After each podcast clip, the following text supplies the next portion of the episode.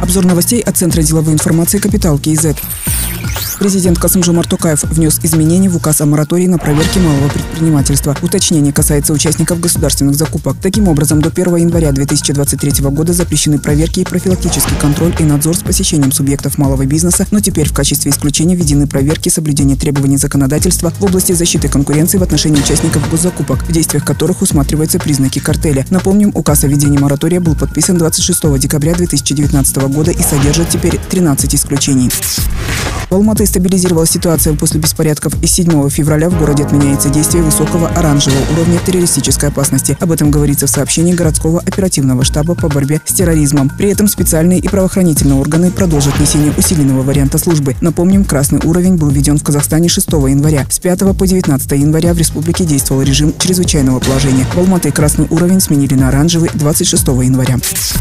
Международное агентство Fitch подтвердило суверенный кредитный рейтинг Республики Казахстан на уровне BBB, прогноз стабильный. Эксперты агентства считают, что несмотря на произошедшие в стране январские события, их влияние на траекторию роста экономики в целом незначительно. Рост ВВП в 2022 году прогнозируется на уровне 3,9%. По мнению агентства, плановое увеличение добычи нефти в соответствии с соглашением ОПЕК+, рост мирового спроса на природные ресурсы, инвестиции в крупные энергетические проекты, а также восстановление объемов сельскохозяйственного производства поддержат рост казахстанской экономики. Ключевым фактором сохранения кредитного рейтинга по-прежнему остаются значительные внешние резервы страны, которые на конец 2021 года составили 46% от ВВП. Аналитики Fitch прогнозируют уровень инфляции в 7% к концу 2022 года и возвращение инфляции к целевому коридору к концу 2023 года.